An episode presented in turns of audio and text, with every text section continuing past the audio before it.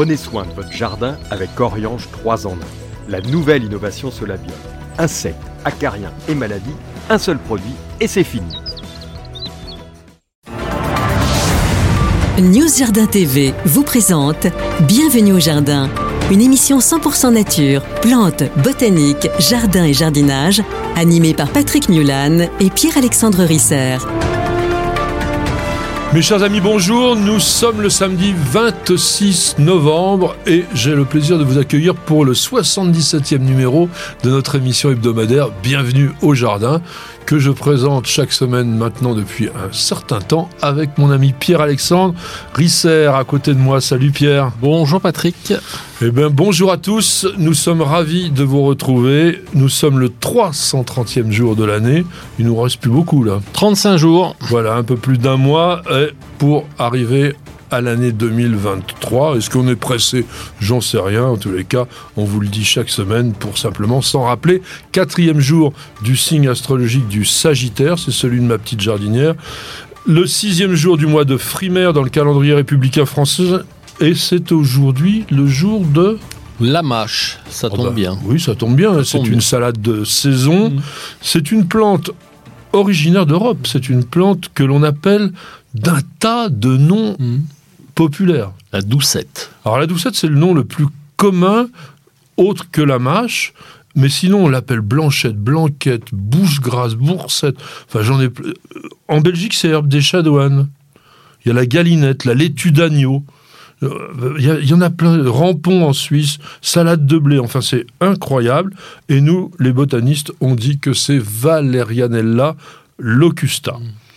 Une plante qui a été dénommée en 1821 par un botaniste de la région bordelaise qui s'appelait Jean-François Latérade. Et dans la classification classique, la mâche fait partie de la famille des Valerianacées, dans laquelle il y a... La valériane Évidemment. Centranthus. Ah non, il y a la Valeriana officinalis oui. et Centranthus ruber qui est... Pour qu'on appelle la valériane en nom commun. Rose. Ah, rose. La valériane rose. Pour la différencier, tout simplement. Mmh. Mais mais, mais, mais, depuis 2009, ça a changé, mon cher Pierre. Nous sommes dans la classification phylogénétique avec les caprifoliacées. Qu'est-ce qu'il y a dans les caprifoliacées Heptacodium, Coloidsia, les Cesteria. Oui, l'onicera, donc le chèvrefeuille, même les scabieuses.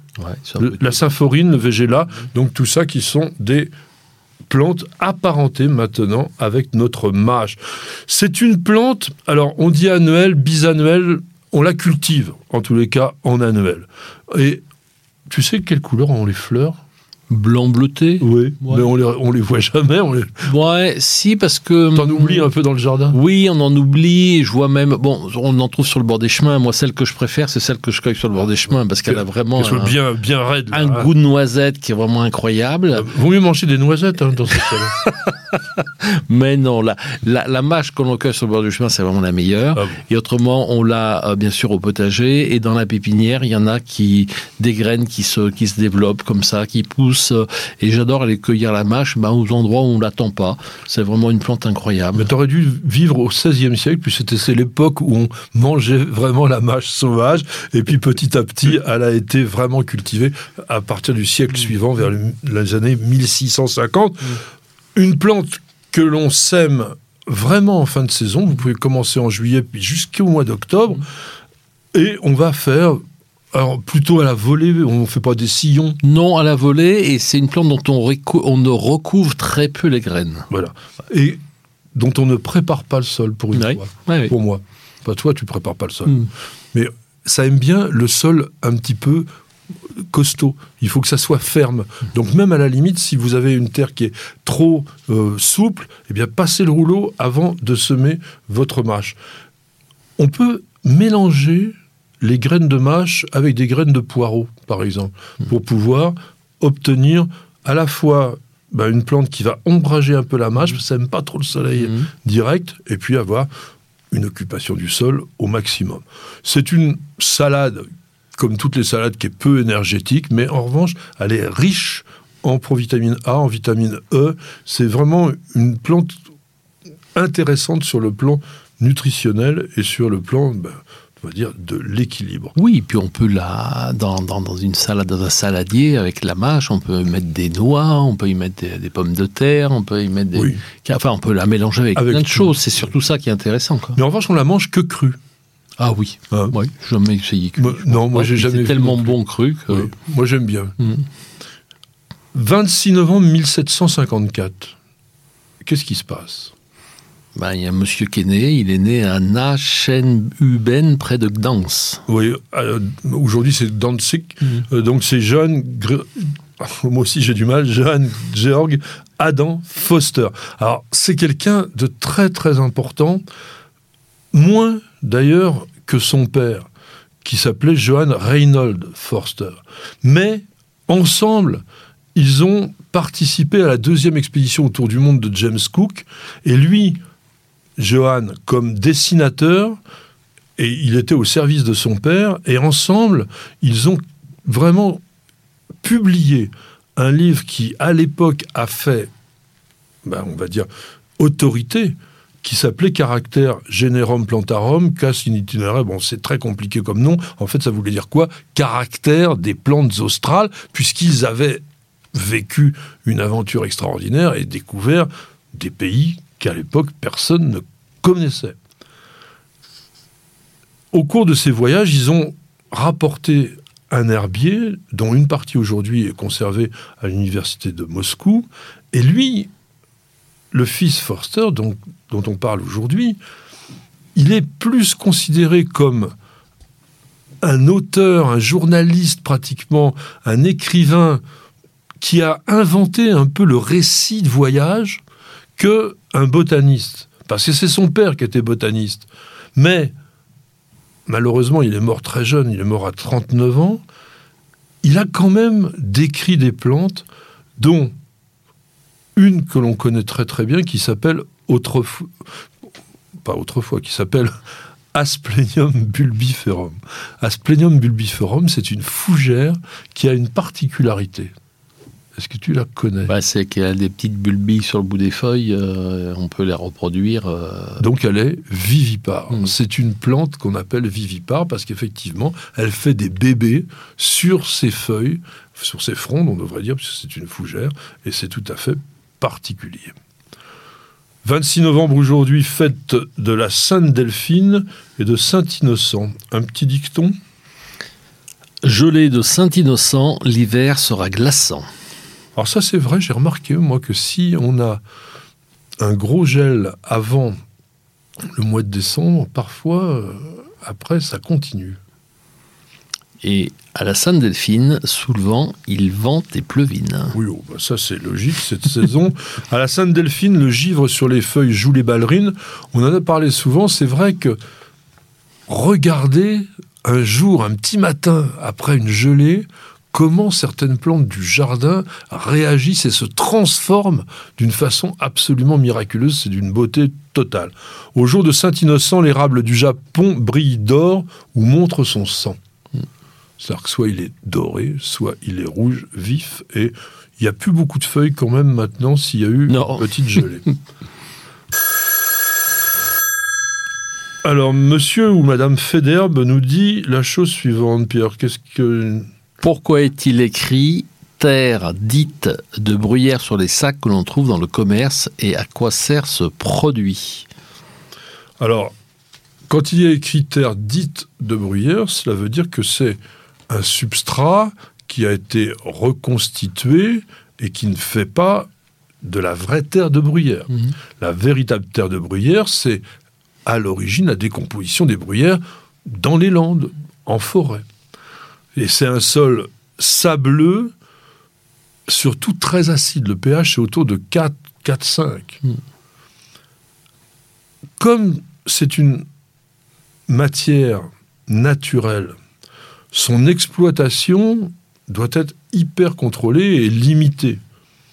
Donc, dans le commerce, on trouve souvent pour planter les rhododendrons, parce qu'en fait, à quoi sert la terre de bruyère Essentiellement à planter des végétaux de terre très acide. De plantes qui aiment les terrains acides. Voilà. Et cette terre de bruyère, c'est surtout composé de sable, de tourbe, qui est naturellement acide, de compost et d'écorce de pin broyée. Donc c'est un substrat qui à la fois est aéré et qui a l'avantage sur la terre de bruyère, qu'elle soit naturelle ou qu'elle soit dite de bruyère, de se réchauffer très rapidement. En revanche, ça retient très peu l'eau, et ça c'est utile pour ces plantes qui n'aiment pas la stagnation. Ça veut dire quand même qu'en été, il faudra penser... Les arroser très régulièrement. Alors je sais que certains d'entre vous, avec une fibre écologique tout à fait normale, vont s'insurger un peu de l'exploitation de la terre de bruyère, d'autant qu'il faut savoir qu'il faut environ 15 à 20 ans pour retrouver le même type de terre quand on l'a exploité. Toutefois, aujourd'hui, c'est extrêmement contrôlé. Il y a une charte d'exploitation qui est organisée et surtout surveillée par la Direction générale de l'environnement et de l'aménagement du logement, qui était la DRIR dans le temps. Il y a aussi la Direction régionale de l'industrie, de la recherche de l'environnement, la Direction départementale des territoires. Tous ces organismes d'État surveillent et surtout contrôlent, organisent la collecte de terres de bruyère.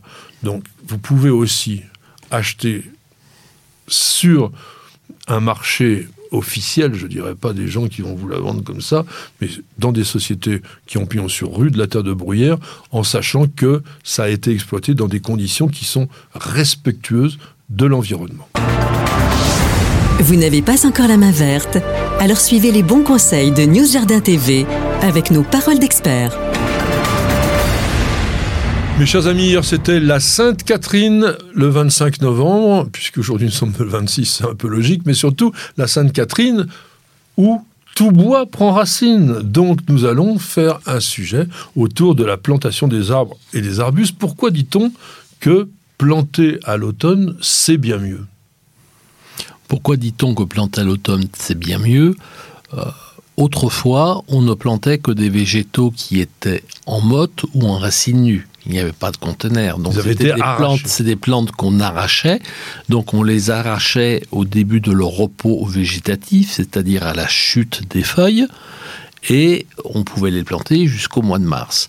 Et de planter une plante à l'automne dans un sol qui est encore un petit peu chaud, c'est-à-dire qui n'était pas encore, euh, a subi les, températures euh, rigoureuse de l'hiver, euh, de planter des plantes soit en racines soit en motte. Elles vont avoir tout l'hiver pour s'installer correctement, de faire connaissance avec leur nouveau, leur nouveau sol, avec les mycorhizes de champignons qui existent dans le sol, et elles repartiront d'autant mieux dès le printemps.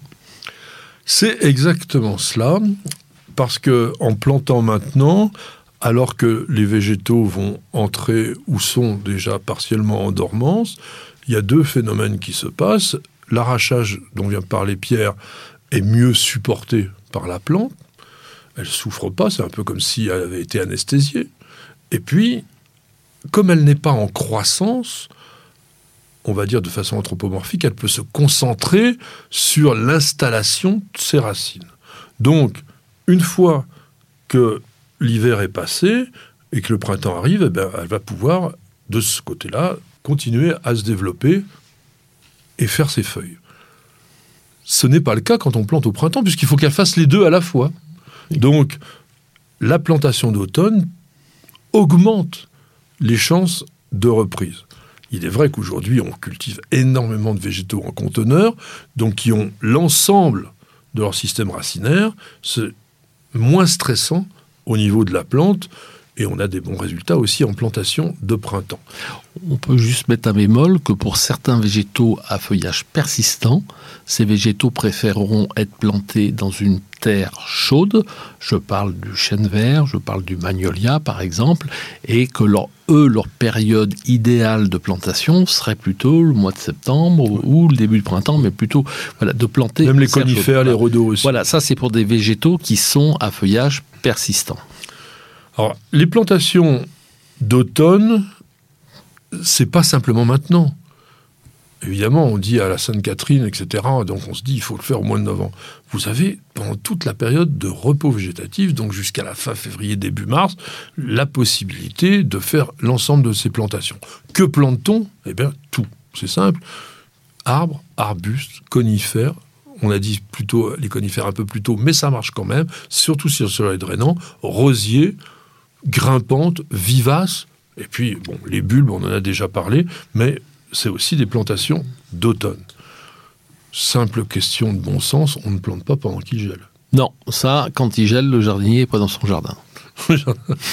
Alors, comme on a un métabolisme ralenti, on a dit moins de stress par rapport à l'arrachage, mais aussi vous n'avez pas cette concurrence entre la partie aérienne et la partie racinaire. Et sachez aussi que tant qu'il fait plus de 0 degré, l'activité racinaire reste. Bien sûr. Les plantes qui ont été plantées en automne, quand elles se réveillent au printemps, elles redémarrent immédiatement. Sur les fruitiers, on s'est rendu compte d'une chose, c'est que si vous achetez par exemple un arbre fruitier, un pommier, un poirier de 3 ans, il peut déjà porter ses fleurs s'il a été planté à l'automne. S'il est planté au printemps, généralement, il va avoir un petit peu de retard à l'allumage, si je puis dire. En revanche, quand on plante à l'automne, il faut bien faire les choses et surtout bien préparer le sol. Est-ce que tu as des conseils particuliers à donner par rapport à la dimension du trou, à la préparation du sol, à l'amélioration du sol? Si, Pour moi, si on sait vraiment à l'avance l'endroit où on va planter son arbre, un an avant, on met une couche de paillage pour que les vertères fassent le boulot et commencent à préparer le sol. Ensuite, on fait un trou en, profondeur où on va et le, fond du, le, fond du trou de plantation, on va continuer par exemple avec une baramine à décaisser un peu le sol. Si on a un sol lourd de façon, on décompacte le fond. On décompacte le fond. C'est quoi la dimension idéale du trou? Une bah, cinquantaine de centimètres Oui, alors plus l'arbre sera grand, là, plus là, on va, on va dire entre de 40 cm à tout sens à 80 cm à tout sens, quoi. Voilà, à peu près. Oui, puis si tu, comme certains paysagistes, vous plantez parfois des arbres ça, immenses, là, c'est autre chose. Voilà, mais là, on, prend, on, creuse avec une pelle, donc là, ça va beaucoup mieux. Est-ce que l'on doit. Donc, toi, tu dis. Il faudrait que les vers aient fait le boulot, mettre mmh. le compost. Mmh c'est rarement le cas. On peut Oui, parce qu'on ne sait jamais exactement. Donc on va, on achète quoi? On achète euh, un amendement organique, on le mélange à la terre qu'on a extrait du sol, et puis après on remet ça? Moi, je remets, on met de côté euh, la, couche de terre arabe, c'est-à-dire les, 5, 10, 15 premiers centimètres, on les met de côté. On essaye de, pas remettre, on essaye de remettre dans le trou la terre dans, enfin, par couches successives, c'est-à-dire là, on l'a, que la terre qui était dans les, entre 80, moins 80 et moins 60 se retrouve à moins 80 et moins 60, celle qui a moins 60, moins 40 se retrouve au même endroit, et ainsi de suite. Après, si on a une terre qui est un petit peu lourde, on va essayer d'améliorer la qualité physique de la terre en y apportant des sables grossiers de façon à ce qu'elle soit un peu plus drainante. Par contre, chose que l'on faisait autrefois, on ne mélange plus de terreau à la terre, on met le terreau qu'au-dessus et on ne s'occupe que des qualités physiques de la terre en dessous. Mais on ne remet aujourd'hui, on ne mélange plus de terreau dans les, euh, dans les trous de plantation. Ah bon? On remet la terre, ou on rapporte une terre amendée, si oui. voilà. Mais euh, c'est on le terreau, eh ben, le voyage, on le pose sur le dessus. Alors je mets pas de terreau, je mets de l'amendement organique. Ah oui, c'est différent. Oui, c'est différent. Hein. Le terreau, c'est un support de culture. Mmh. Donc si vous plantez dans un bac, oui, vous allez mettre du terreau, puisque vous n'avez peut-être pas de terre. Mais quand on fait de la plantation en pleine terre, le terreau, ça sert strictement à rien. Mmh. On va mettre de l'amendement organique, mmh. qui est en fait un compost vert avec généralement du fumier qui a été composté et ça, ça va permettre de stimuler l'activité microbienne. Exactement. En fait, on apporte de la vie au sol. C'est-à-dire que là, par exemple, nous, on va avoir un, très grand jardin implanté là euh, dans, un ou deux ans parce qu'il va y avoir des, des, travaux dans cette propriété.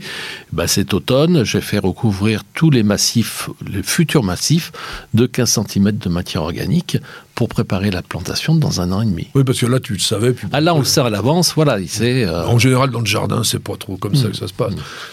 Il y a une chose au niveau du tuteur, parce que si tu plantes un arbre, tout ça, mm. faut quand même le, faire tenir. Tu as des conseils particuliers? Alors avant, je vais donner un autre conseil. Au fond du trou de plantation, aujourd'hui, on, on, met un produit qu'on appelle un hydro-rétenteur. C'est euh, comme des petits grains de riz qui vont, au contact de l'eau, absorber l'eau et se gonfler. Et quand la terre va se dessécher, ils vont se rétracter et redistribuer l'eau à la plante. Et donc ça, c'est un produit qui va avoir une, durée de vie de 3 à 5 ans dans le sol et qui va permettre à l'arbre de mieux supporter un manque d'arrosage ou de fortes canicules. Alors ça, c'est un vieux truc, c'est des polymères qui existent mmh. depuis 50 ans, mais qui n'avait jamais fonctionné dans le marché. D'ailleurs, bon, Pierre est un professionnel, il a accès à ce type de produit. Je suis pas tellement sûr que vous en trouviez dans une jardinerie. Ça commence. Ça commence. Ça commence même pour les pots. Maintenant, on en trouve même comme des petites, comme des petites couches, si tu veux, des, des, des, petits coussins. Ah, mais comme du gel dans ces cas-là. Non, non, qui sont comme euh, enveloppés dans, dans une toile et tu mets ça au fond de ton pot. Donc ça commence depuis deux ans, ça, on commence à le voir de plus en plus. Alors vous faites extrêmement attention avec ce genre de mmh. truc-là, parce que ce qu'on oublie, c'est que ça gonfle de volume. Donc si vous mettez le, coussin au fond du pot, puis plein de terre, la plante le lendemain, elle est par terre. Hein. Bah, c'est-à-dire qu'il faut vraiment, nous, c'est vrai que ça a été assez drôle la première fois qu'on l'a utilisé, où les jardiniers, on, ils y sont allés à pleine poignée, et que le lendemain, le client, la cliente nous a appelé en disant, mais toutes les plantes sortent des jardinières, est-ce que c'est normal? Elles ont bougé pendant la nuit. Elles ont bougé pendant la nuit. Alors, je parlais donc du tutorage. Ça, c'est quand même important aussi quand on a un sujet de certains volumes. Est-ce qu'il y a des techniques, des conseils particuliers? Oui, alors le, tutorage, ça sert à quoi? Surtout si vous avez une plante euh, qui est en racine nue, c'est-à-dire que s'il y a du vent qui fait bouger la plante, la plante le tronc va bouger, va faire bouger les racines, et tout d'un coup, les racines, il va y avoir un vide d'air qui va se créer entre la racine et la terre dans laquelle elle est plantée, et là, la plante va avoir du mal à reprendre. Donc le tutorage, ça sert à quoi? Ça sert pas à ce que le tronc ne bouge plus, ça sert à ce que les racines ne bougent pas. C'est ça. Hein. Alors bien sûr que c'est le tronc et les branches qui font bouger les racines. Et puis que la plante reste droite aussi. Et que la plante reste droite aussi. Donc le tutorage, soit on le met en biais, soit on le met droit, soit quand on a un arbre qui est un peu important, ben on met trois tuteurs. Euh, donc on a un triptyque euh, en triangle où on fait un carré, on met quatre tuteurs, on met euh, trois ou quatre planches de bois et on attache le tronc à trois ou quatre endroits. Et là vous êtes tranquille, votre arbre ne bougera pas. Mais quand attention, prenez des liens qui ne vont pas blesser l'écorce et en même temps, il va falloir tous les six mois aller vérifier quand le tronc va grossir que le lien ne va pas écarter le tronc. Donc ça, c'est vraiment, euh, il faut vraiment y faire très très attention. Et puis, euh, tu le laisses combien de temps le tuteur? Deux à trois ans. Ah, quand même, quand même. Ouais, mmh. ouais, Bah, si c'est en racine nulle, tant qu'il se racine, ouais, tout dépend où on est, mais au moins deux ans. Alors au niveau de la profondeur de plantation, on en a déjà parlé plusieurs fois dans l'émission, on plante au même niveau quand on a un conteneur au niveau de la motte ou un ou deux centimètres plus bas maximum on n'enterre pas les bourrelets de greffe, ça c'est ce que tu déconseilles totalement. oui, on, laisse le collet apparent et on, chose qu'on a oublié un petit peu avec les arrages automatiques, on fait une cuvette de façon lorsque l'on fasse un arrosage manuel, on puisse apporter énormément d'eau et que l'eau descende en profondeur. Dans un jardin, ne pas oublier qu'on arrose le moins souvent possible. Par contre, quand on arrose, on inonde, on gorge la terre d'eau de façon à ce que l'eau aille en profondeur et que les racines aient l'habitude d'aller chercher l'eau loin. Alors ça, c'est quand on a un sol qui soit quand même suffisamment consistant. Si vous avez du sable, vous arrosez souvent et en petite quantité parce que ça retient pas du tout. Hmm. Et puis on met beaucoup plus de matière organique pour que ça serve aussi un petit peu d'éponge. Quand on a des arbres ou des arbustes à racines nues, on parlait dans le temps de pralinage, ça mm. se fait toujours cette chose-là? Oui, ça se, enfin, ça se fait toujours. Ça se fait de moins en moins, mais il faut le faire. Voilà, il, faut le faire. il faut vraiment le faire. Et si on n'a pas de pralin, on mélange avec de la terre, hein, on prend une. Euh, Ouais, ou alors euh, l'amendement organique dont je parlais, s'il est bien décomposé, on mélange avec de l'eau et puis ça permet d'avoir une couche organique autour des racines qui va favoriser le développement des radicelles pour pouvoir avoir une bonne reprise.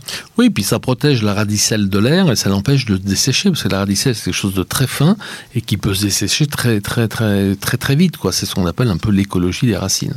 Alors dernier conseil, c'est sur les plantes qui sont en pot ou en conteneur regardez bien comment sont disposées les racines. Si vous avez un tapis de racines tout autour de la motte, il faut démêler tout ce monde-là. Et si vous avez un gros chignon à la base, moi je vais carrément trancher là-dedans. Oui, il faut le trancher et puis euh, donner un petit coup de bêche ou avec un canif. Enfin, la mode de la plante qui est complètement ancienne avec les racines qui tournent, on fait des traits de façon parce que si on avec un couteau, si on la plante telle que les racines vont continuer à tourner et en fait, on retrouve dans des jardins, on arrache des arbres où, qui ont été plantés en conteneur où les racines ne se sont pas développées, elles ont continué à tourner. Donc ça, c'est vraiment important. Et autre conseil, euh, on peut euh, aussi faire tremper la motte dans une poubelle d'eau de façon à ce qu'elle soit bien gorgée d'eau jusqu'au cœur au moment où on la plante. Alors tu parlais justement de cet arrosage, la quantité euh, qu'il faut donner à un arbuste quand on le plante, elle est importante on remplit la cuvette d'arrosage et quand on arrose, on va voir qu'il y a des bulles d'air qui, euh, qui se forment au niveau.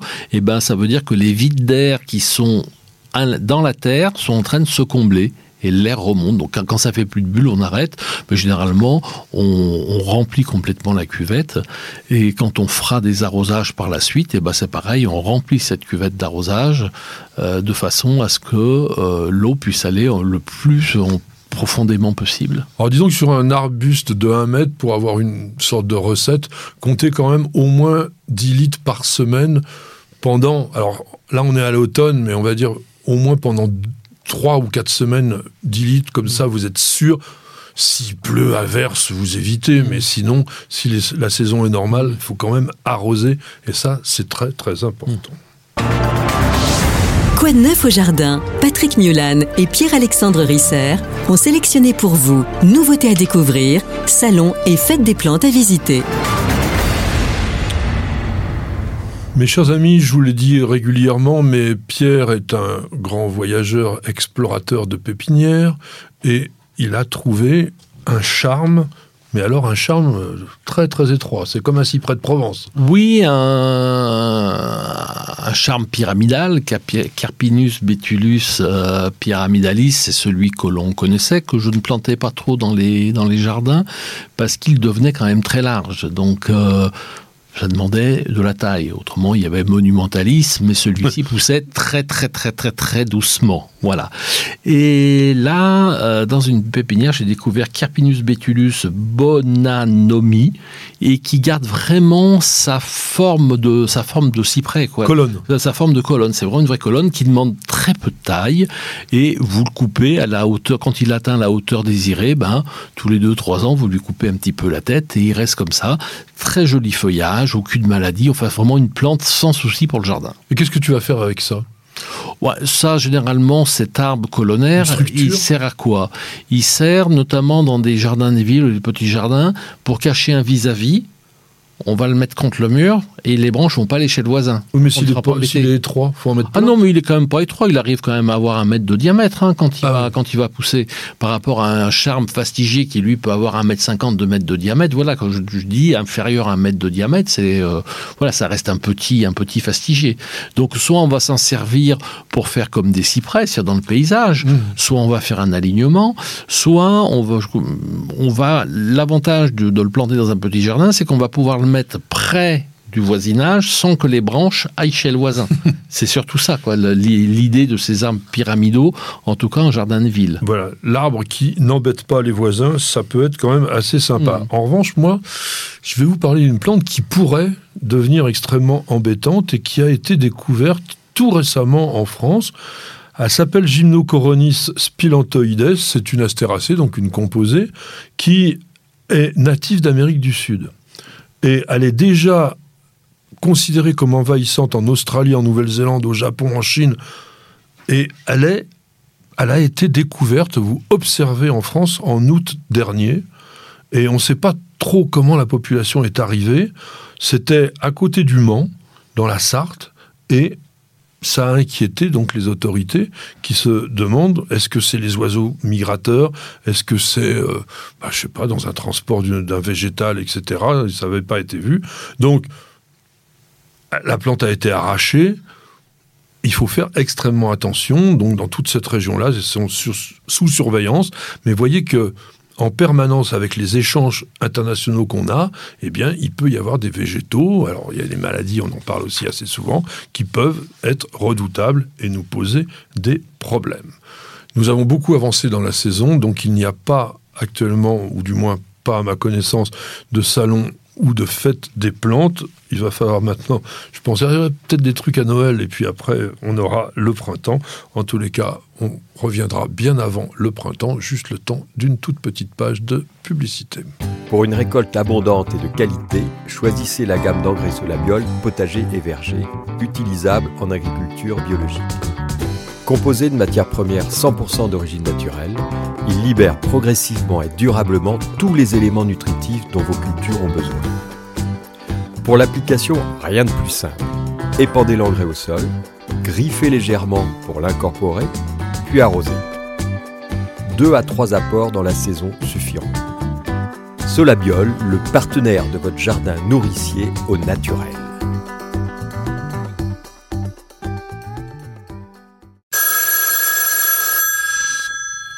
Alors, que nous dit Calimera? Faut-il tailler les clématites? Pourquoi, quand? Et comment?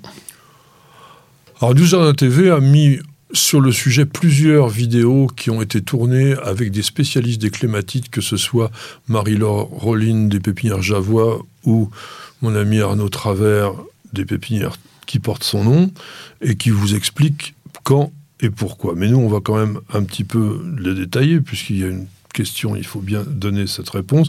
Déjà, pourquoi tailler la clématite?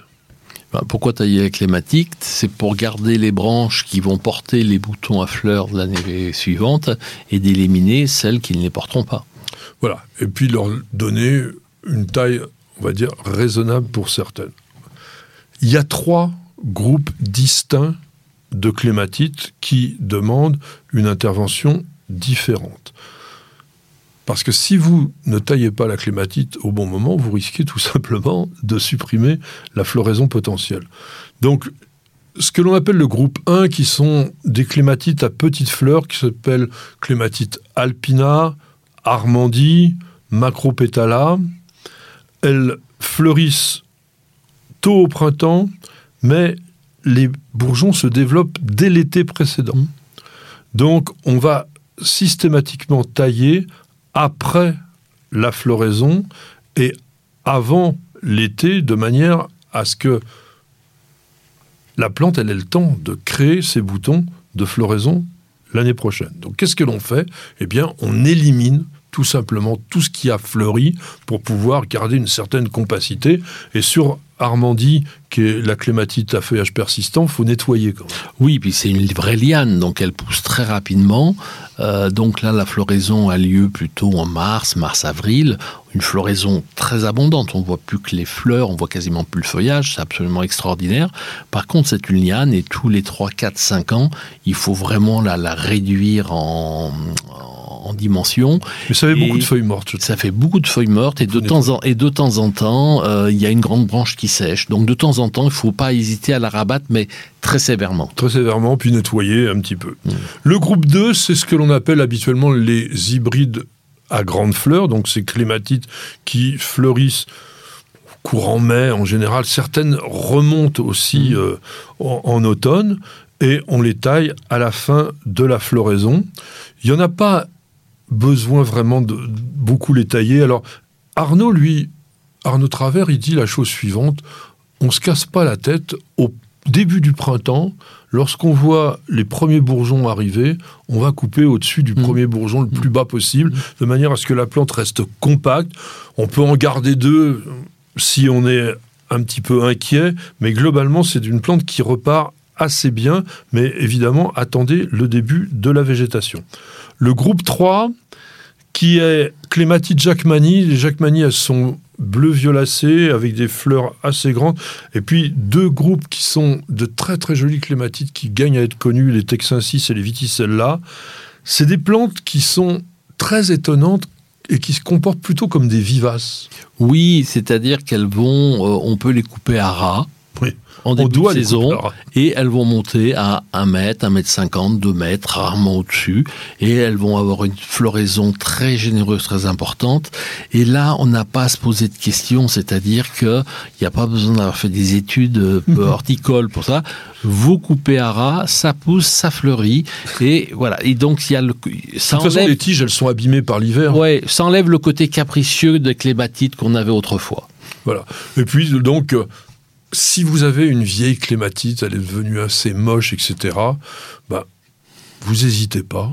Au début du printemps, 30-40 cm du mmh. sol, mmh. c'est une taille de régénération et qui est quand même pas trop mal. On la conseille même sur certaines jeunes plantes pour leur donner de la force, de le faire pendant 2-3 ans après la plantation, chaque année, quick, on y va. Mm. Tu, les, tu les fais euh, beaucoup de clématites, toi, dans tes jardins? On commence à en planter de plus en plus. C'est une plante qu'on avait un peu laissée de côté. Et l'avantage de ces plantes, c'est qu'on va les planter dans les arbustes. C'est-à-dire qu'aujourd'hui, on, sur un arbuste persistant, parce qu'en ville, on nous demande de planter beaucoup de persistants, bah, de mettre une clématite au pied de l'arbuste, ça permet de lui donner une deuxième floraison. Et donc on a sur un espace disponible deux floraisons qui vont se succéder. Donc ça, c'est ça, ça qui est intéressant. C'est ce que conseille notre ami Arnaud Travers. Vous êtes curieux de planter de nature? Toutes les réponses et bien plus encore dans le dossier de Bienvenue au Jardin. Dans notre dossier d'aujourd'hui, on va parler légumes. On va parler de légumes que moi je ne consomme pas ou très rarement, qui sont devenus à la mode depuis quelques années. Certains les ont appelés les légumes oubliés. On peut dire un peu les légumes d'antan. Ça revient à la mode. Il y en a certains même qui sont presque devenus des classiques maintenant ce que je voudrais qu'on voit avec Pierre, c'est à la fois, bon, déjà un peu expliquer pourquoi certains légumes avaient disparu, et puis surtout se faire une sélection de ce qui nous semble les plus intéressants. Alors déjà, pourquoi est-ce que on cultivait certains légumes à une époque et qu'aujourd'hui on a complètement changé? Il y a évidemment les habitudes alimentaires, mais pas oh, Il n'y a pas que. Je pense qu'il faut. Euh, enfin, on a oublié, on n'était pas né, donc c'est. Euh, euh, ne pas oublier qu'à l'après-guerre, hein, donc la fin des années 40, le début 50, la France n'était pas en autosuffisance alimentaire. C'est ce que produisaient les, ce que produisaient les agriculteurs français ne suffisait pas à nourrir le pays. Il y avait le plan Marshall avec des bateaux, avec euh, des produits alimentaires qui arrivaient de Californie euh, en Europe, euh, et que bah, avec l'INRA, on, a sélectionné des variétés beaucoup plus productives, apporté des engrais chimiques, et on a fait en sorte que l'agriculture produise plus pour nourrir tout le monde. Euh, et que de là, on a sélectionné les variétés les plus productives et oublié les variétés moins productives, mais qui sont plus résistantes aux maladies, qui ont besoin, besoin d'engrais et de voilà. De, je pense que c'est une des raisons pour lesquelles euh, ces, ces, légumes sont tombés en désuétude. Et puis, euh, moi, si je peux parler de mon père, qui était enfant pendant la guerre, vous lui aurez jamais fait manger une topinambour ou un rutabaga parce qu'il en avait bouffé pendant toute la guerre et qu'il en avait ras-le-bol. Donc voilà, nous, une autre génération qui n'a pas connu cela et on trouve les, les topinambours délicieux aujourd'hui. Alors ça, ça a joué effectivement, euh, il faut pas oublier non plus les périodes de famine, la dernière en Europe ayant eu lieu en 1933, donc euh, il y a eu une époque où les gens n'avaient quasiment rien à manger, sauf ce qui poussait pratiquement spontanément il faut quand même insister sur l'évolution du goût avec une appréciation d'un goût, même si c'est pas celui de Pierre, moins prononcé au niveau de l'amertume, de l'astringence. Les gens aiment mieux aujourd'hui les choses douces que les choses un peu rustiques, un peu euh, brutales au niveau du goût. Et puis, il y a une certaine faute, si je puis dire, de la part de la distribution, des revendeurs qui ont voulu des plantes d'aspect coloré, d'aspect un peu standardisé pour bien les mettre en place, même pour les faire voyager parfois, euh, etc. Et puis, comme tu dis, la sélection des variétés alors, je suis pas tellement d'accord par rapport à cette histoire qui est un peu rabattue de dire on a fait des hybrides qui demandent plein d'engrais, machin. C'est pas vrai. On a fait des hybrides d'abord pour les rendre résistants aux maladies, parfois pour les améliorer au niveau des performances de production. Mais il faut pas oublier que depuis les années 1970, la population mondiale a doublé, donc il fallait nourrir quand même tout le monde. Et puis, il y a aussi les hybrides qui ont été créés pour mieux voyager. Là, on est dans l'esprit plutôt commercial des plantes, effectivement, qui sont limitées en nombre. Et puis, il y a aussi les agriculteurs, les agriculteurs qui ont voulu des choses qui se produisaient ben, plus rapidement, qui stockaient bien, euh, qui se conservaient bien, avec des méthodes qui ont évolué dans la conservation, etc. Sans oublier un truc qui a joué, je pense, un rôle aussi, c'est le cadre juridique de la commercialisation des semences. Bien sûr. Ça, ça a joué un rôle. Oui, pas, que des semences. Il y a encore pas si longtemps, les agriculteurs ne pouvaient pas vendre une pomme qui était grêlée, une pomme qui avait un défaut alors qu'elle était très bonne pour la consommation. Je ne parle pas des pommes abîmées par de la tablure, d'une pomme qui était vraiment tout à fait saine, mais comme elle avait des défauts, elle était un peu tordue, on n'avait pas le droit de la vendre. Aujourd'hui, la législation a changé. On a le droit, mais on la vend toujours pas parce que le consommateur n'a pas changé son regard. Ah bah, certains, ça commence à bouger un peu. Doucement. Euh, et puis, tout d'un coup, fin du XXe siècle, on se met à redécouvrir mmh. avec effectivement plutôt la tendance bio euh, qui recherchait peut-être des légumes plus solides, un peu comme tu le disais. Des légumes qui n'ont pas besoin de traitement, peu besoin, ah, pas besoin d'intrants en fait, qui peuvent euh, se cultiver sans, sans apport d'engrais chimiques et sans traitement euh, chimique. Alors les premiers qui ont été redécouverts, si je puis dire, et d'ailleurs c'est assez curieux, c'est que le panais, le panais qui est peut-être le légume le plus anciennement consommé par l'homme, on l'avait oublié, on mangeait que de la carotte. Là, aujourd'hui, vous pouvez pas aller dans un magasin de primeurs sans trouver un du panais. Sur tous les marchés, il y a du panais. Il y a du panais. Le deuxième qui est arrivé aussi, tu l'as cité tout à l'heure, c'est le topinambour. Mhm. Le topinambour, on a redécouvert la subtilité du goût et j'ose le dire, moi qui n'aime pas d'habitude les légumes, le topinambour, c'est non, c'est savoureux. Bah, c'est le goût d'artichaut. Voilà, ça exactement le goût d'artichaut. C'est embêtant parce qu'il faut pas en manger trop non plus, ça fait un peu mal au ventre. On le fait cuire avec du bicarbonate de soude et ce problème n'existe plus. Vraiment? Ah oui, tu mets un peu de bicarbonate de soude euh, quand tu le fais euh, ah dans l'eau et tu n'as plus ce problème. Eh bien, écoutez ce que vous dit Pierre, il a raison. Et puis, et puis l'engouement, c'est les cucurbitacées. Là, il y a eu une redécouverte. Le, pâtisson s'était complètement oublié, alors que c'était lui aussi mm. un des premiers fruits, enfin, fruits-légumes, mm. que l'homme avait cultivés. Après, il y a aussi, bah, on parle des cucurbitacées, c'est sûr que le butternut et le petit marron, bah, ce qu'il faut voir aussi, c'est que c'était tellement simple à cuisiner. Oui, mais le butternut, c'est relativement récent. Oui, non, mais ce que je veux dire, c'est des légumes qui sont tellement faciles à cuisiner il y, a ça qui rentre aussi en de compte, je, pense. Hein. Oui, parce que tu veux dire le crône du Japon, par exemple, qui est revenu, euh, ah, c'est une galère. Ah ouais, ça, le, le, butternut, tu le coupes, tu le mets au four, un peu de sel, un peu d'huile d'olive, euh, et une demi-heure après, c'est prêt. Quoi. Je veux dire, il n'y a, rien à faire. Quoi. C'est, euh. Alors justement, tiens, quand on parle des, des cucurbitacées, dans les plus goûteuses, tu viens de citer, à mon avis, les deux vraiment mm. les plus agréables au goût, butternut et potimarron. Potimarron, c'est formidable. Mm. Pourquoi c'est formidable Parce que vous pouvez à la fois en faire un légume ou en faire un dessert. Mm. Une tarte au potimarron sucré, mm. c'est délicieux. Peut-être même d'ailleurs, avec un peu de chocolat, ça mm. le fait vraiment. Après, où je suis un tout petit peu moins passionné, la course spaghetti. Qui est, arrivée aussi à la mode. C'est plus une question de matière, là, de... De, texture. De texture, oui. C'est un peu le goût de flotte, quand même. Hein. Ce qui est meilleur, je pense, c'est courge musquée de Provence mhm. et le patidou. Ah, je connais pas le patidou. Mais le patidou, c'est une petite courge comme ça qui ressemble un petit peu à, oui, entre le giromont et le pâtisson, mhm. de toutes les couleurs, très très mignonne et avec un goût vraiment qui est très très sucré. Mhm. En revanche, ce qu'on voit maintenant pas mal chez les primeurs, où je trouve que ça n'a strictement aucun intérêt gustatif, c'est le pâtisson. Pâtisson, ça ce qu'on appelle l'artichaut de Jérusalem. Hein, petit ce, qui est, ce, qui est, tout, ce qui est tout blanc, euh, crénelé. Non, après, ça, ça, va prendre le goût de ce à quoi, avec quoi on le, cuisine. Mais c'est vrai que c'est pas. Il vaut mieux faire des pâtes hein, dans ces cas-là. C'est pas. Euh, voilà, sinon, pas, ça fait pas partie de, de, mes légumes préférés, en tout cas. Et le, le giromont, le giromont, lui, peut être intéressant parce que, vous savez, c'est le bonnet d'évêque, là. Mhm. Lui, on le creuse, on en fait, on, met la soupe dedans et puis euh, ça fait une présentation. Mmh. Alors maintenant, on va essayer de passer euh, en revue les différents légumes dits anciens ou oubliés que l'on n'oubliera pas. La roche.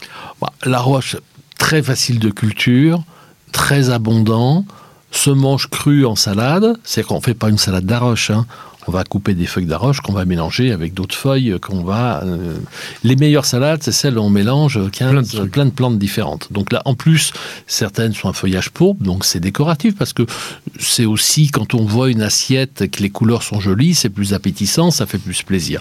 Et c'est très facile à, c'est très facile à, à cultiver, très facile à cuisiner, et ça peut se manger euh, comme les épinards. Comme les épinards. Ça a un goût un peu. Plus... Non, mais il faut le mélanger avec autre chose. Avec de la crème. Non, tu mets avec des blés par exemple, tu le mets avec du verre de blette, tu le mets avec autre chose. C'est-à-dire que tu fais pas cuire que tes feuilles d'arroche. Tu vas le mettre avec d'autres légumes que tu vas cuire. Je trouve ça pauvre. Tu peux le mettre avec, euh, quand tu fais des, tomates farcies, tu peux le mettre avec la farce de tes tomates, hein, avec euh, toutes les herbes que tu mélanges avec, par exemple. Bon, bah essayez. Je suis triste. Le cardon bah, le cardon, euh, d'abord, il faut avoir de la place, parce que ça prend beaucoup de place dans le jardin. C'est très méditerranéen quand même. Lyonnais. Oh, mais ah oui, c'est Moyen-Orient. c'est le légume de Lyon. C'est le légume. C'est le légume de Lyon, le, le, cardon. Et euh, par contre, euh, vous le faites comment à Lyon En gratin ah oui, par contre, à éplucher, à préparer. Bah, on le fait pour Noël. Hein. C'est Noël, Nouvel An, euh, il y a du gratin de ah cardon. Hein. Et euh, donc, euh, bah, tu vois tout dans tous les champs à ce moment-là. Tu voyais autrefois les sacs de farine qu'on donnait aux animaux, c'était en papier, en papier. Ça emballait les cardons. on emballait les cardons. Et par contre, à éplucher, c'est un peu une galère. Enfin, disons que c'est pas un légume. Autant la roche est un légume facile, autant le cardon, et ça demande un peu de préparation.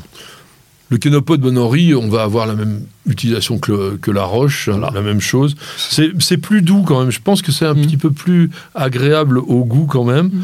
Euh, il y a une chose à faire sur les kénopodes Bonori, c'est d'éviter que ça monte à fleurs si vous mm. voulez avoir des feuilles qui soient plus tendres et qui soient plus agréables. Une plante que je n'ai jamais goûtée, bon, j'étais pas très engagé non plus, c'est le cerfeuil tubéreux, c'est revenu à fond. C'est délicieux le, le cerfeuil tubéreux ou le persil tubéreux, qui n'est pas la même plante, hein, mais qui, euh, quand on voit le. Ça ressemble. Quand, ça se ressemble vraiment. Moi, j'ai écouté ça il n'y a pas si longtemps que ça. Et quand on fait des, des volailles en cocotte, des choses comme ça, c'est succulent. Enfin, je veux dire, ça fond dans la bouche. C'est vraiment. On en fait de la purée d'ailleurs. Oui, aussi, mais moi je l'aime bien en petits morceaux quand on fait, quand, on fait des, des, volailles en cocotte. Quoi. C'est vraiment le, je trouve que c'est un légume qui vraiment l'accompagne énormément. Alors ça, c'est tellement rustique que vous pouvez déjà le semer maintenant. Mm. Et euh, bon, il faut que ça soit dans un sol qui soit assez, mm. assez profond, quoi, parce que ça fait quand même une mm. racine. Oh, le chou rave, bon, on met ça dans les, dans les pots au feu. Non, non, non, le chou rave, c'est extraordinaire en apéro. Tu coupes ça en tranches fines, mais ça se mange comme des bonbons. Quoi. C'est le, le, chou rave, moi je l'aime cru, en apéro, en tranches très fines. C'est délicieux. Je suis constant. Quelle tristesse. Moi, je dis dans le pot au feu. Non, non, le petit choura, vous mettez euh, euh, dessus euh, soit un petit peu d'olive, soit ce que vous voulez. Vous en servez au lieu de prendre du pain, vous tu, tu, sers du Pour l'apéro, moi, je préfère le feuilleté au roquefort, par exemple. Oui, mais... le crône du Japon. Tu peux mettre le roquefort sur le choura. Ah, peut-être. Ah, le crône du Japon, euh, voilà. C'est la préparation qui est une galère. Ah oui, alors si on les achète déjà tout lavé, tout, euh, ça, ça, peut aller, mais euh, voilà, c'est pas. le problème, c'est que ça produit pas non plus. C'est-à-dire qu'on en récolte une petite poignée. Enfin, bon, c'est rigolo parce que ça a une forme assez marrante.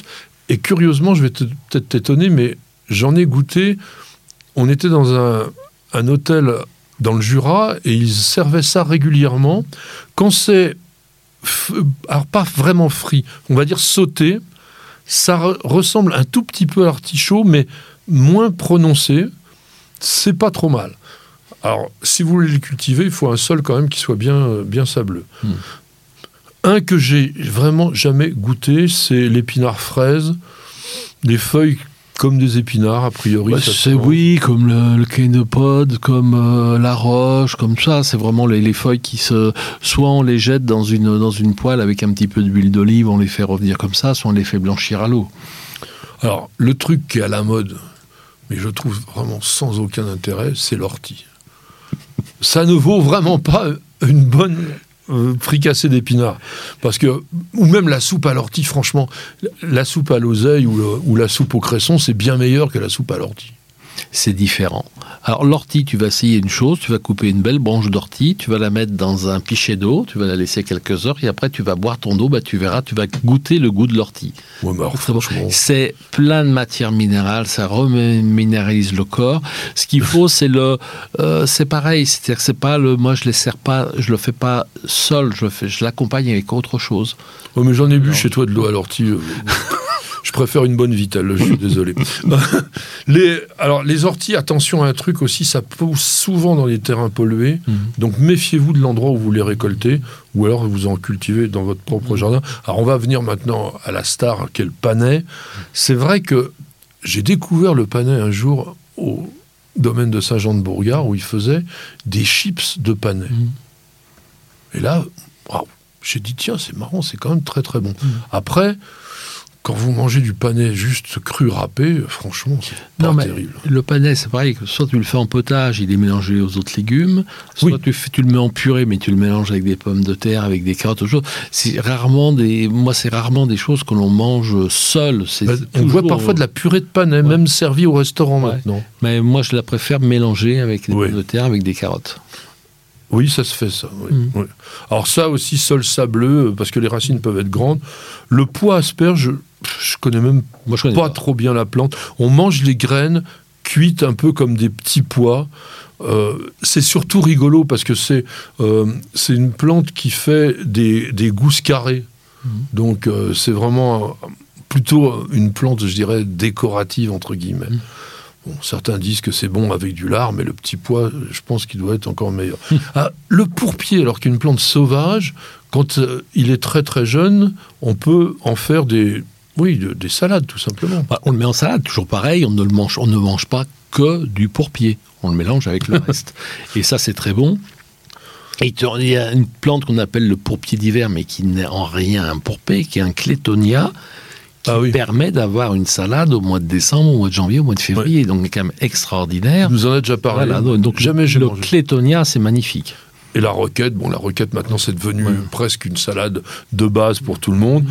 La scorsonnaire, on en a parlé il n'y a pas très longtemps. Mhm. Achetez-la plutôt toute prête euh, dans le commerce, mhm. ça sera plus simple. Et puis le topinambour, là on l'a évoqué au début, donc voyez. Oui, il y a ça, son cousin l'Elianti qui n'a pas tout à fait la même forme. c'est tout euh. petit, euh, les trucs des liantis. Non, non, c'est aussi gros que le topinambour, mais par contre, c'est moins, c'est plus, c'est plus facile à éplucher. Ah bon? Voilà, ouais, ça c'est très bon. Bon, il y a l'Oca du Pérou, euh, il y a la réponse. bon, l'Oca du Pérou, ça n'a jamais été. Euh, ça jamais été. Non, je sais. C'est très joli, hein Oui, c'est joli l'Oca du Pérou euh, en mm. plante. Voilà, avec les feuilles. ça vous fait un petit tapis vraiment très sympa. Si vous vous êtes intéressé par ce type de légumes que vous voulez en cultiver dans votre potager, sachez que la ferme de Sainte-Marthe entre autres, à plus de 250 variétés. Puis il y a ce bouquin, on en avait parlé ici sur l'antenne, donc qui est aussi fait par la ferme de Sainte-Marthe. Tous les légumes, il y a tout là-dedans. Il vous donne même des petites recettes, donc pourquoi pas Essayez. Ah, oh, ça, ça va te plaire comme question, mon cher Pierre. Kevin qui demande existe-t-il des hortensias grimpants? Eh bien, la réponse est oui, et il y en a plusieurs. Il y en a plusieurs et qui sont Alors, très beaux plus courant est l'hortensia, l'hydrangea peciolaris, euh, qui est rustique, qui pousse doucement, faut pas être ah pressé. Hein. Donc il faut attendre plusieurs années avant qu'il recouvre le mur. Par contre, euh, quand on veut une plante pas trop envahissante, c'est parfait. L'hiver, il n'y a plus de feuilles, donc il y a une forme avec euh, ses tiges, ses bourgeons, son écorce. Euh, voilà, mais voilà, donc c'est une plante doucement, plutôt mignon, pas plein nombre. Hein, il lui faut quand même de la lumière. Mais ça pousse bien sur un mur au nord quand même. Oui, au nord, mais pour moi, le, quand on dit ombre, c'est à l'ombre ah, sous, un arbre. Donc les hortensias aiment la lumière, ils n'aiment pas l'ombre sous les arbres. Hein. Alors, Hydrangea peciolaris, faut être extrêmement patient. Alors, j'en ai vu des sublimes énormes, ça peut être très grand. Mm. Nous, on en a un au jardin, d'ailleurs je crois que c'est Pierre qui l'a planté, il y a au moins une dizaine d'années, il a toujours la même taille. Alors, je pense que ça ne supporte pas la concurrence des autres végétaux. Il doit vouloir être tout seul. Mm. Alors, on a d'autres hortensias grimpants, comme Hydrangea anomala. Alors là, on est sur des plantes qui sont d'origine de Chine, ces deux-là. Ça ressemble énormément, d'ailleurs, il y en a qui parlent d'Hydrangea anomala sous-espèce speciolaris pour celui dont on vient de parler avant c'est peut-être un petit peu plus puissant que l'hydrangea peciolaris, avec des feuilles qui sont, pour moi, un peu plus longues et un peu plus larges. Mais la plante, elle est énorme. Hein. Elle peut faire jusqu'à 10-15 mètres de long. Mhm. Si on va du côté du Mexique, Monsieur Miguel, bonjour, on a Hydrangea semani. Alors lui, il est persistant. Oui, ah oui, il garde vraiment son feuillage tout l'hiver. Oui. C'est drôle parce que c'est un, une espèce qui a été découverte qu'en 1924. Parce que ça pousse en haut de la Sierra Madre, vers 2000-3000 mètres. Et donc, pas de problème de rusticité, même s'il est mexicain. Il s'accroche tout seul, comme d'ailleurs Peciolaris, avec des crampons. Là, les feuilles sont plus coriaces et il a des boutons floraux avec deux bractées tout autour. Et puis on a donc des très très beaux corymbes qui apparaissent, eux, un peu tardivement, en, fin d'été. Attention, je disais c'est plus rustique, mais c'est pas tropical, mais bon, moins 7 maximum peut-être.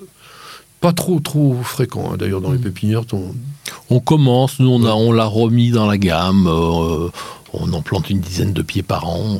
Euh. Et en rusticité, Bon, on a, je sais pas. Euh, Moi, je, dis moins 7. Je peux pas dire, là, je peux pas dire. Et puis Ceratifolia, là on est du côté du Chili, pareil, euh, découvert en 1925 seulement, et pareil, persistant aussi, feuilles qui peuvent atteindre 15 cm, qui ne sont pas aussi dentelées par exemple que celles de Hydrangea peciolaris, et les fleurs sont en juin, et là on a des bouquets cylindriques qui sont assez beaux. Mmh. La plante, elle est semi-rustique, plutôt à planter mmh. en bord de mer, et puis il y a un faux. il y en a un autre d'Hydrangea qui est commercialisé par la pépinière Travers, qui s'appelle Winter Surprise. Ah, c'est un, cultivar. Ouais. Alors, oui, je ne sais pas d'où il est tiré. Hein. Alors, on dit qu'il est persistant, mais il n'est pas persistant. C'est un faux persistant. C'est-à-dire que son feuillage va rester tout l'hiver sur la plante, va passer au rouge. Donc tout l'hiver, c'est complètement rouge. Et les, quand les jeunes pousses sortent au printemps, il fait tomber les vieilles feuilles. Comme une sorte de marcescence. Oui, mais avec des feuilles rouges, pas avec des feuilles marron. Et c'est un hydrangea qui pousse beaucoup plus vite que l'hortensia peciolaris. Et là, on l'a planté, on le plante depuis deux ans, donc on va voir ce que ça donne. Mais en tout cas, il est euh, donc beaucoup plus rapide en pousse. Et l'hiver, on a tout un feuillage euh, rouge qui est quand même très décoratif, plus une floraison. Donc je pense que ça, c'est vraiment une plante d'avenir. Eh bien, une autre plante d'avenir que nous on adore et qu'on a au jardin qui est très proche, qui s'appelle Schizophragma hydrangeoides. C'est une plante japonaise et la floraison, elle est beaucoup plus élégante que celle d'Hydrangea peciolaris parce que vous avez le, le pétale, il est au bout d'un long pédicelle comme ça, ça vous fait des grandes inflorescences. C'est une floraison fin juin, c'est d'une élégance extra. Ah non, mais c'est on a des diamètres de, fleurs qui peuvent atteindre 20-25 cm. C'est une liane. Hein. Ah oui, oui, là on est sur des, ah, Là vraiment, c'est une liane et c'est vraiment une plante grimpante qui mérite d'avoir plus de succès. Et voilà. Donc, qui est-ce qui aura aussi un peu de succès, j'en suis sûr, auprès de vous? Cette courte page de publicité, on revient tout de suite. Pour un beau jardin d'ornement, choisissez la gamme d'engrais Solapiol utilisable en agriculture biologique. Composé de matières premières 100% d'origine naturelle, il libère progressivement et durablement tous les éléments nutritifs dont vos plantes ont besoin. Pour l'application, rien de plus simple. Épandez l'engrais au sol, griffez légèrement pour l'incorporer, puis arrosez. Deux à trois apports dans la saison suffiront. Solabiol, votre partenaire pour un jardin magnifique au naturel.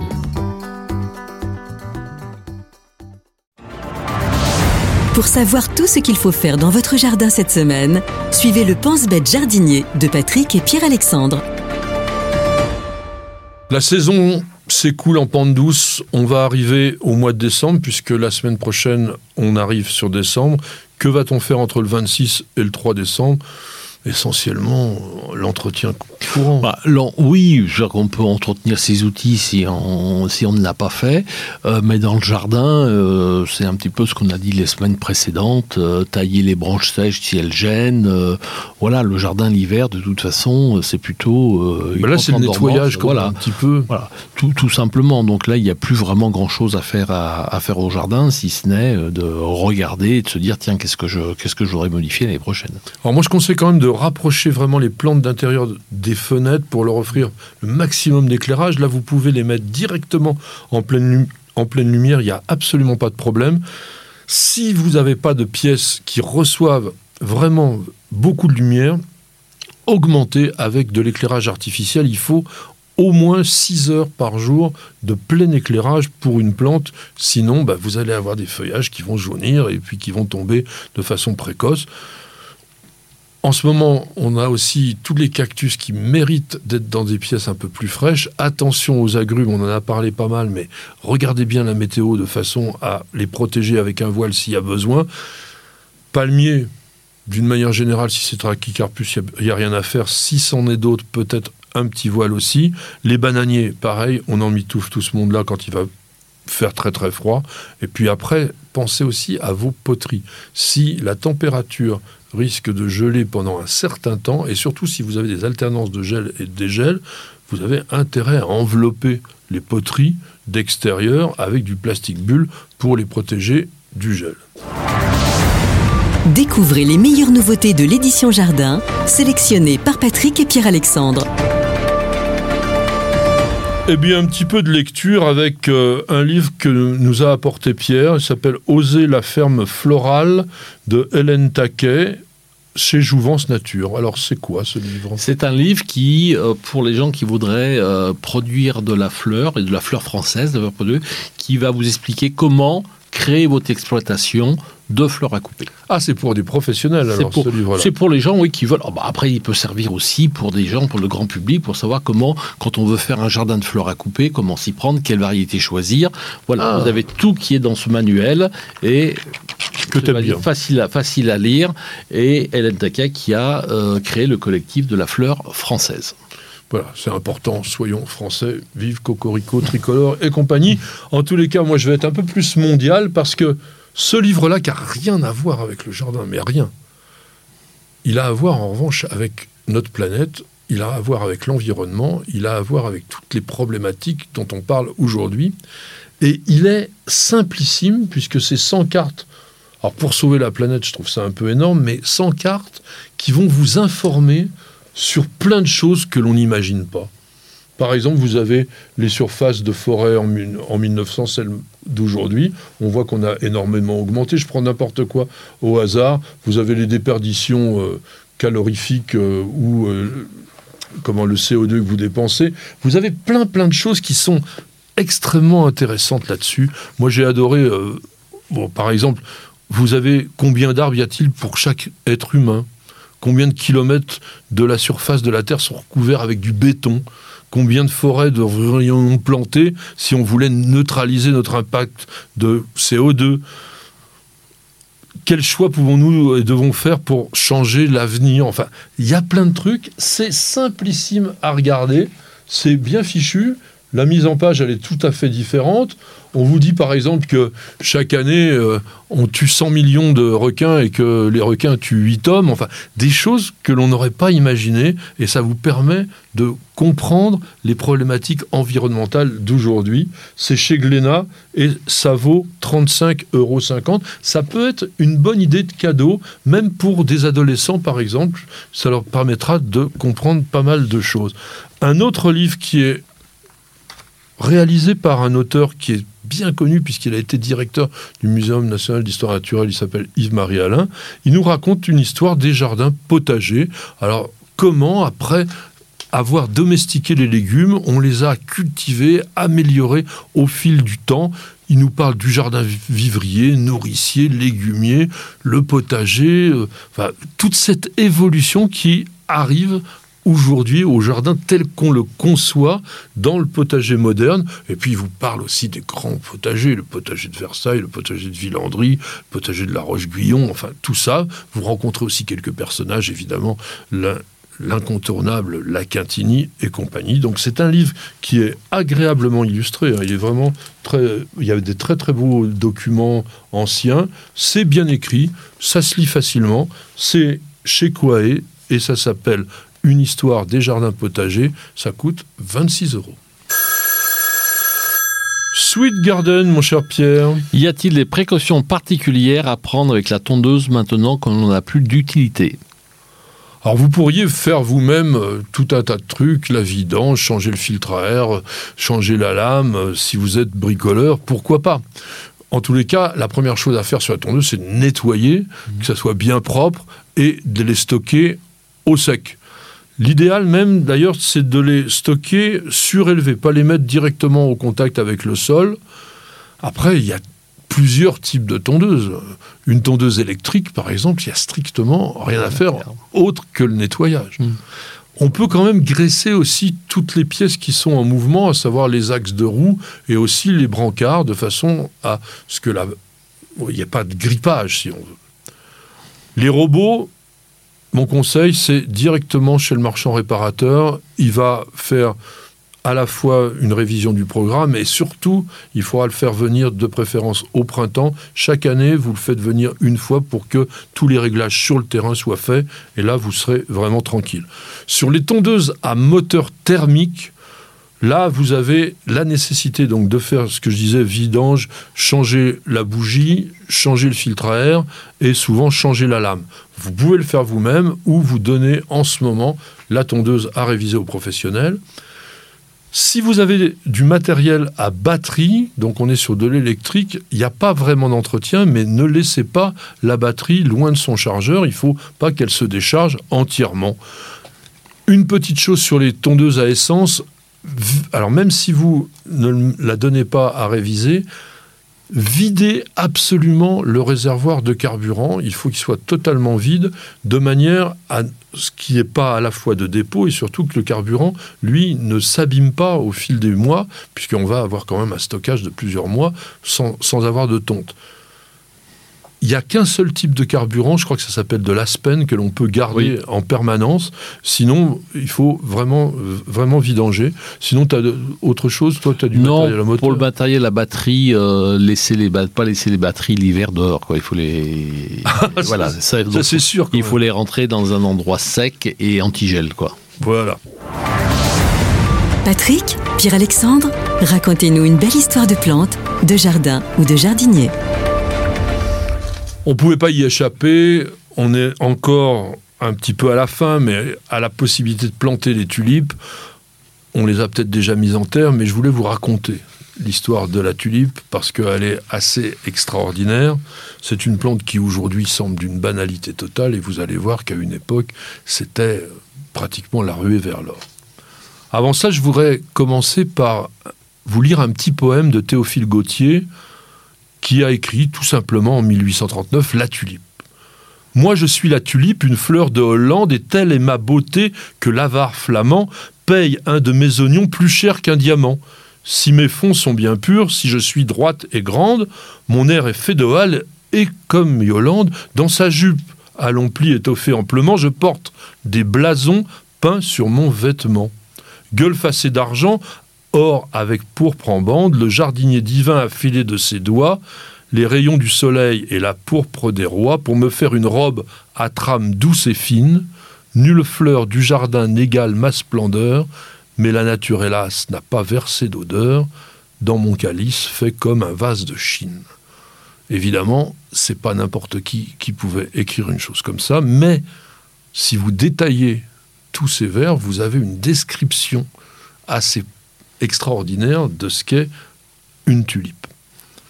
Plante qui est originaire du Moyen-Orient, de Perse, de Perse, d'Afghanistan, de Syrie, et il y en a quand même quelques-unes du sud de l'Europe. Plante que l'on connaît dans le Moyen-Orient depuis longtemps. Au XIIIe siècle, déjà, on la cultivait. Et pas du tout en Europe. Et il a fallu attendre la première moitié du XVIe siècle pour que l'ambassadeur du Saint-Empire romain auprès de Soliman le Magnifique, qui s'appelait Ogier Ghislain de Busbeck, rapporte les premières graines de tulipes à Vienne et qui ont fleuri pour la première fois en 1559 dans un jardin qui était à l'époque dirigé par Charles de l'Écluse, Carolus Clusius. Et ce Charles de l'Écluse, qui était hollandais, qui était des Pays-Bas, a tout de suite aimé ces plantes et il les a introduits en Hollande, qui est aujourd'hui le pays de la tulipe. Est-ce que vous savez que la tulipe a pas mal d'espèces?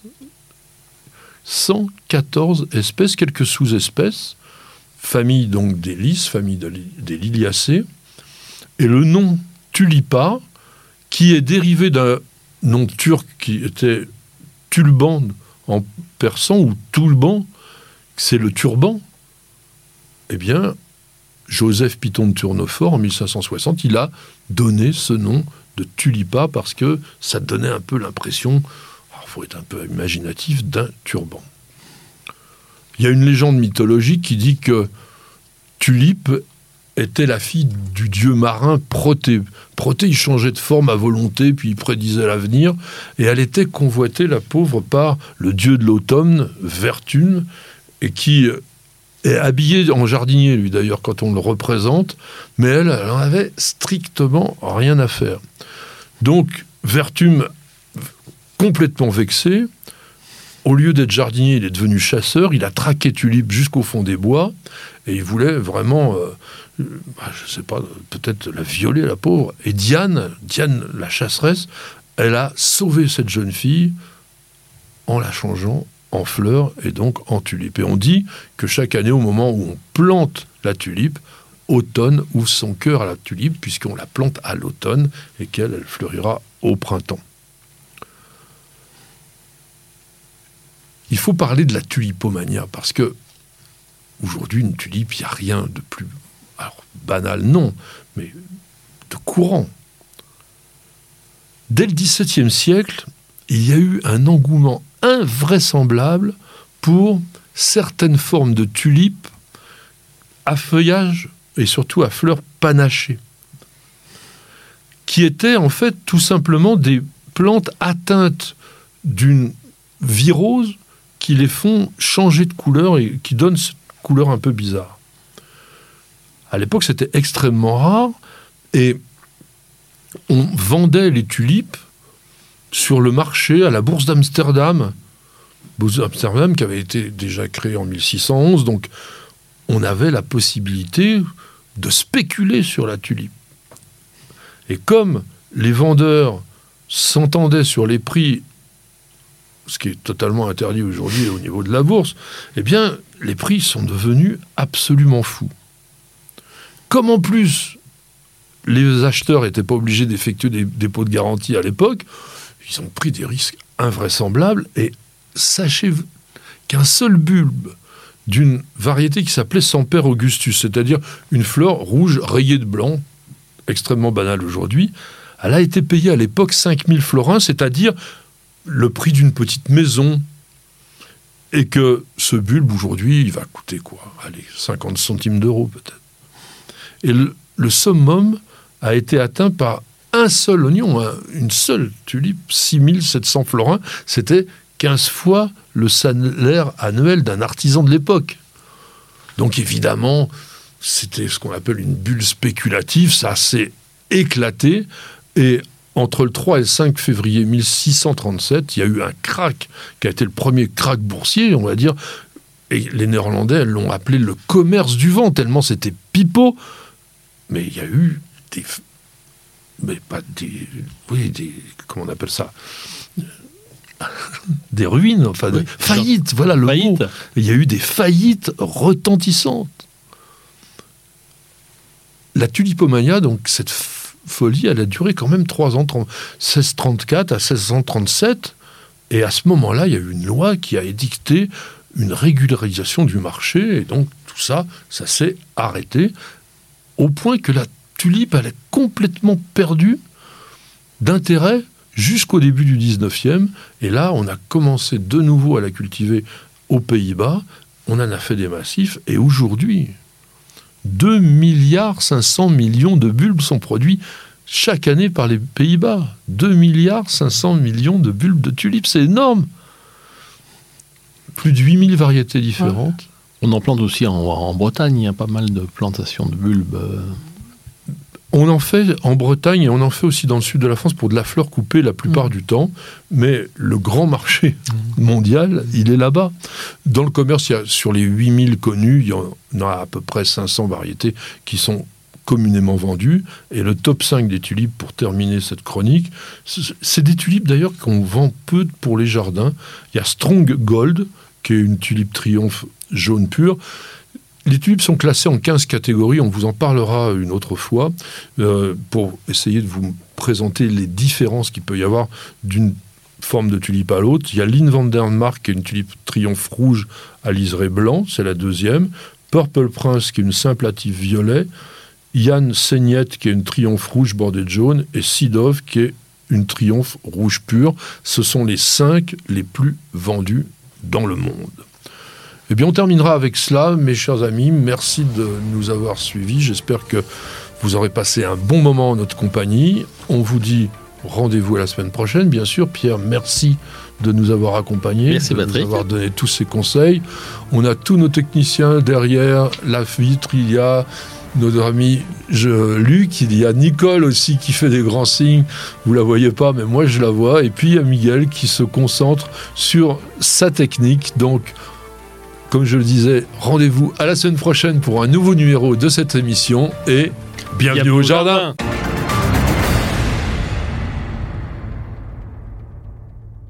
Prenez soin de votre jardin avec Oriange 3 en 1. La nouvelle innovation Solabiol. Insectes, acariens et maladies, un seul produit et c'est fini.